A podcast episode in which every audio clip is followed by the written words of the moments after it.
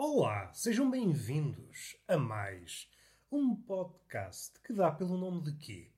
Por esta altura já deviam ser capazes de soletrar de olhos vendados, de nariz tapado, porque isto, se vocês são habituês deste podcast, isto é o vosso oxigênio. Vocês deviam inspirar as minhas palavras. Se estivessem em condições de desta para melhor no hospital e o médico vos oferecesse oxigênio, vocês tinham que objetar. Dizer ao senhor doutor: Senhor doutor, não, eu não quero oxigênio, eu quero túnel de vento neste rabo. E o médico: Hum, eu quando estudei não me disseram que era túnel de vento no rabo. E vocês? Esteja calado. Você não percebe como é que o meu corpo se comporta, como o meu coração se comporta. O meu coração precisa de túnel de vento para bombear. É isto que eu espero de uma pessoa que ouve atentamente este podcast. É o mínimo. É o mínimo. E a minha, e a minha voz, como não podia deixar de ser, já está a falhar-me. Eu não consigo esquecer-me da minha condição de asmático, desta pessoa que sofre por falta de oxigênio, desta pessoa que está sempre. Ah, é uma pessoa que está sempre à beira do orgasmo. É isso que é um asmático. Uma pessoa que está na orla, uma pessoa que está a orlar o orgasmo. No fim de contas, o asmático é uma atriz pornográfica não remunerada. Está sempre a arfar, a arfar, a arfar, mas no fim do mês olha para a conta e é uma tristeza. É uma tristeza. é tão triste. Houve uma vez, recebi o talão de multibanco, primeiro dei uma marretada no multibanco. Porque há formas de dizer as notícias tristes. Se, por exemplo, um médico, quando um ente querido falece, tem muita cautela nas palavras, quando nós vamos dar uma notícia triste a alguém, seja uma morte ou uma derrota do nosso clube, nós temos cautela nas palavras que usamos. E porquê é que a máquina multibanco é exceção? Porquê é que antes do talão não nos diz qualquer coisa? Porquê é que antes do talão não solta um poema? Poema esse que nos preparava para a vida, para receber a notícia. Acho que não é pedir muito uma espécie de humanidade a essa máquina, que no fim de contas é uma espécie de sacerdote que zela pelos interesses do único Deus vivo. Sim, exato. Deus esse que é o dinheiro. Deus todo-poderoso, omnipresente e omnipotente. Em tudo igual ao outro. Aquele Deus maiúsculo que é pai de Jesus e fornicador de Maria.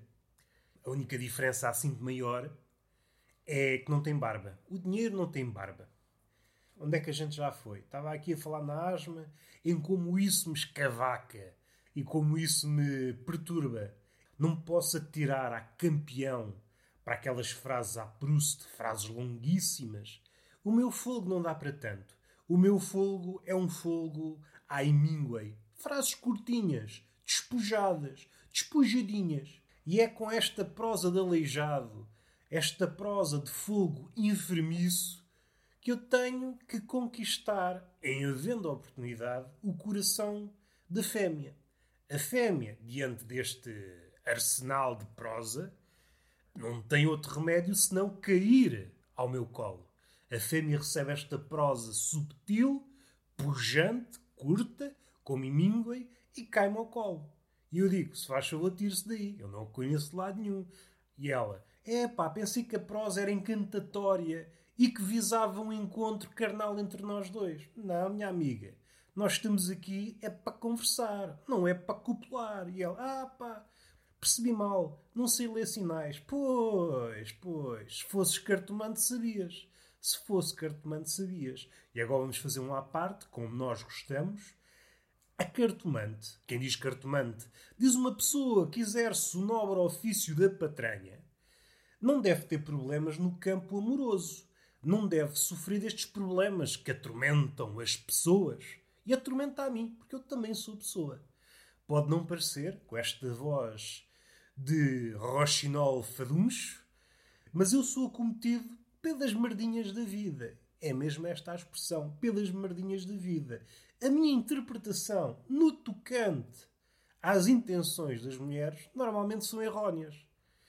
E isto tanto vai para um lado como vai para o outro. Tanto eu penso que é mais do que é, como penso que é menos do que é. Eu sou versátil. Sou versátil no equívoco. Tanto subestimo as intenções como subestimo. No fim de contas, nunca acerto. Se quiserem ficar com uma frase a meu respeito, este rapaz nunca acerta em nada. E isto é válido no campo amoroso como no campo futebolístico, porque não tenho fogo. Não posso andar e a correr. E agora lembrei-me de um episódio. Episódio de assédio. Eu fui assediado várias vezes em Catraio. Na primeira classe e na segunda. E talvez até na pré. Pela mesma pessoa. Era uma pitazinha. E eu também, porque não tinha 30 anos quando andava na primeira classe. Era um putinho. Era um putinho de... Era um putinho com aquele cabelo que não lembra a ninguém, com aquela roupa de refugiado. É assim que eu vejo os putos daquela altura. Se vocês virem as fotografias de conjunto das vossas turmas de primária, provavelmente a malta mais nova já não padece deste problema. Mas a malta com 30 anos, por volta dos 30, olha para as fotografias de grupo da primária e, provavelmente legenda a fotografia do seguinte modo: Olha, já tinha esquecido que tinha passado a minha infância num campo de refugiados. É fato treino que não lembra a ninguém, é uns penteados que não lembram ninguém, é cores que não lembram ninguém. Isto só prova que aquela profissão do, do fashion advisor só nasceu muito depois. A partir do momento que essa profissão e outras variantes começaram a prosperar, essas pessoas tiveram filhos e esses filhos beneficiaram do gosto da mãe ou do pai e saíram impecáveis. Agora eu não, eu era um, era um jagunço, era um jaguncinho que andava para ali com um corte de cabelo às três pancadas, todo ranhoso às vezes, todo arranhado, que era uma coisa que eu gostava de fazer. Não estou a brincar, não gostava, mas era algo que me era caro. Fazia com muita frequência. Era freguês habitual do chão, que é como quem diz, estava sempre com a tola no chão ou com os joelhos no chão. Estava sempre todo escavacado. Eu, provavelmente, naquela altura não sabia andar. Deram uma certificação de Homo sapiens, este ser bípede, mas provavelmente foram subornados pelo meu avô, uma coisa assim. Eu não estava capacitado para andar de pé. Estava sempre com os cornos no chão. Uma das razões, ou uma das razões apontadas para o facto de eu estar sempre a cair, era que tinha uma cabeça muito grande. Ainda hoje tenho. Tenho um cabeção. e isto não é gratuito. Eu tento pôr um boné e a maioria dos bonés não me serve. Tenho uma cabeça grande. A sorte é que o corpo é tudo grande, este corpanzil de deus grego reformado, que é como quem diz balofo, mas bonito e divino. Tenho um corpo divinal. tenho um corpo de deus grego. Tenho. Depois de reformado. E já me perdi. Estava aqui a elogiar-me fugiu a boca para a verdade, tive uma trombose de veracidade. Tive que me retratar. Sou um intruja. Mas voltando ao recreio, e até fora do recreio, eu era um catraio muito dado a quedas. Estava sempre com os joelhos folados. eu lembro dessa altura porque não dava tempo para cicatrizar os joelhos. Estava sempre a cair. Eram quedas sucessivas. Era o que eu fazia da vida. Se o erro leva à perfeição, eu tornei-me mestre na queda, mestre da esfoladela. Estava sempre com os joelhos, com os cotovelos, com a cabeça no chão. Deviam-me ter dito logo em criança: rapaz, tu não estás capacitado para ser Homo sapiens. Tu, quando muito, és uma topeira. A verdade dói, a verdade dói. Mas nessas ocasiões o Hollywood vem sempre a jeito. Para a verdade penetrar-nos penetrar-nos com alguma meiguice. E se isto faz sentido? Não faz. Eu estava aqui a dançar, a dançar, como se isto fosse. A dançar, a dançar, como se fosse um carnaval. Já que estou na dança, já que estou na arte, já que estou em cima do palco, tenho aqui uma ideia. Que eu às vezes sou rapazinho para ter ideias. Há uma coisa, sobretudo para os comediantes. Vamos supor que existem comediantes. Vamos fazer esse esforço os detratores da comédia exibem umas aspas de cada vez que falam do comediante ou do humorista. Não há comediantes sem aspas para eles. O que é engraçado é que são as mesmas pessoas que depois partilham piadas desses pseudo-humoristas, como eles os chamam. A vida dá muitas voltas, a vida dá muitas voltas. E nós, quais hamsters, não temos outro remédio senão andar sempre à volta, sempre à volta, sempre à volta. Estamos presos na roda. Esta é a beleza da esperança média de vida ter aumentado muito em relação aos primeiros tempos. Dá para ver várias coisas. Podemos ver as pessoas a cair, a subir, a defecar. Não, estou a brincar. Isto não faz sentido. Vamos assumir que foi um equívoco na linha de raciocínio. Eu já me perdi. Estava aqui a deambular sobre coisa nenhuma. Como é meu apanágio, eu sou rapazinho para andar no fio da navalha, qual faquir, supondo que eu sou um funâmbulo, alguém a aproveitar esse sangue por uma cabidela. Pode ser um demónio com menos posses, não tem dinheiro para comprar sangue, e então aproveita o meu sangue. Há algo de sinistro neste comportamento, mas também, e isso é que é relevante, há qualquer coisa de ecológico neste comportamento. E agora que falamos de ecológico, vem-me uma coisa à cabeça e não me posso esquecer daquilo que ficou em aberto, do palco e do comediante. Fiz um à parte, dentro à parte, dentro à parte, já lá vou. Está um comediante no palco. E temos de falar do comediante no palco. Mas vamos falar de uma coisa que eu conheci há dias, que me fez arrebitar o pelo das costas. Então não é que há uma escola dentro do veganismo extrema. Ele não sei o nome em português. Acho que ainda não há nome para isto. Mas é um grupo que leva a vida segundo esta ideia. Não se pode colher os frutos das árvores. Isso é agredir a árvore. O que o ser humano pode fazer é comer os frutos caídos para não agredir a árvore. Vamos respirar. Vamos.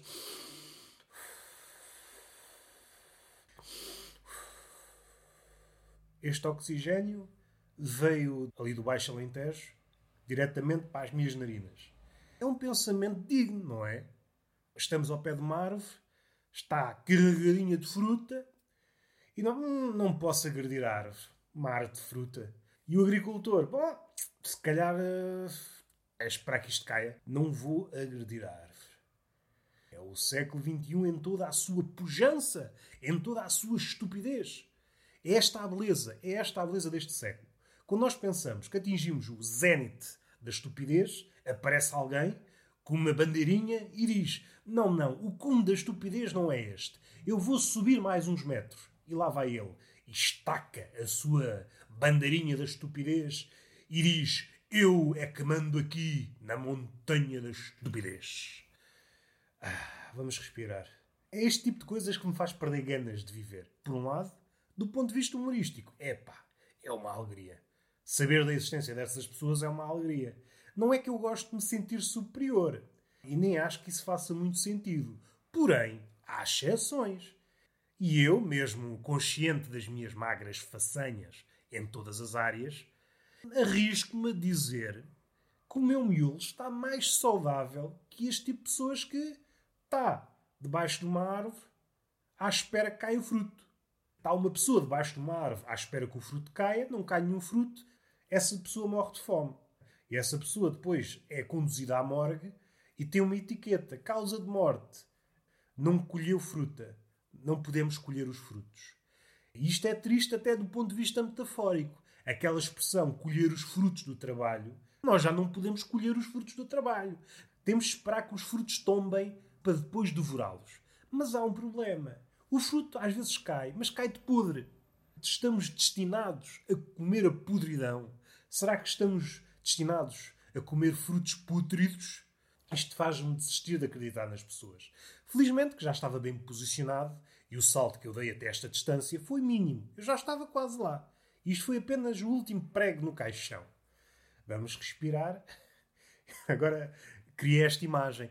Provavelmente o líder dessa seita é Buda. Ele também estava debaixo de uma árvore de fruto.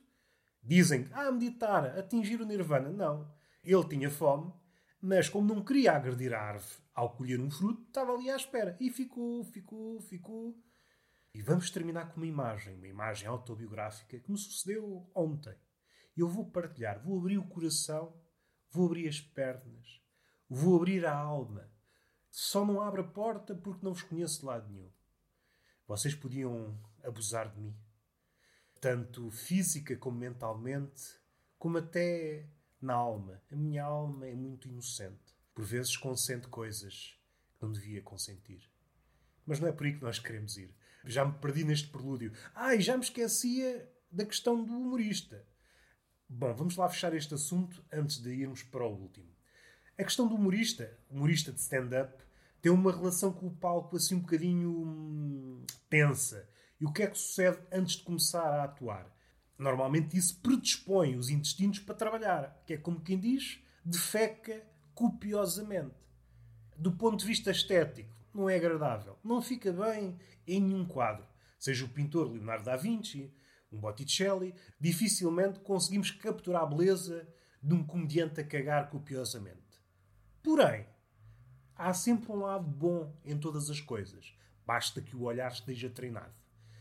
O comediante, e estou a pensar, por exemplo, em mim, que sou gordicho, talvez não fosse descabido morar em cima de um palco, de forma a perder peso. Palco, palco, palco, cagava, cagava, cagava, e chegava ao fim do mês, epá, estava enxuto, Estava impecável. Até vou dizer outra vez que eu gosto de dizer a palavra impecável. Impecável!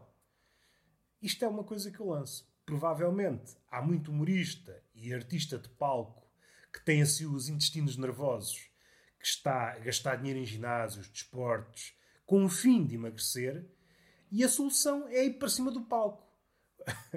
Mais vezes. De forma a cagar, cagar, cagar. Enfim, este bocado foi demasiado escatológico mas suspeito que passei aqui uma lição. Uma lição que às vezes escapa. Todo o famoso, toda a semi-celebridade passa lições de como emagrecer e eu sinto que ninguém chegou aqui. E esta é uma lição com provas dadas. Se fizerem favor, 50 euros por MBWay. E vamos terminar com a imagem. Já terminei o cocó, vamos para a imagem sublime. Então não é que ontem eu vou encomendar uma francesinha para comer, que é mesmo assim as francesinhas. Espero não estar a surpreender ninguém, são para comer. E eu não queria fazer uma à parte, mas já que estou nas francesinhas, se há coisa que me comove até às lágrimas, e eu não sou um rapaz de chorar, eu raramente choro, mas sempre que um vegan ou um vegetariano diz comi uma francesinha vegetariana, isso dá uma volta às tripas dá-me vontade de emigrar, dá-me vontade, como fez o outro, atirar-me para dentro de um vulcão.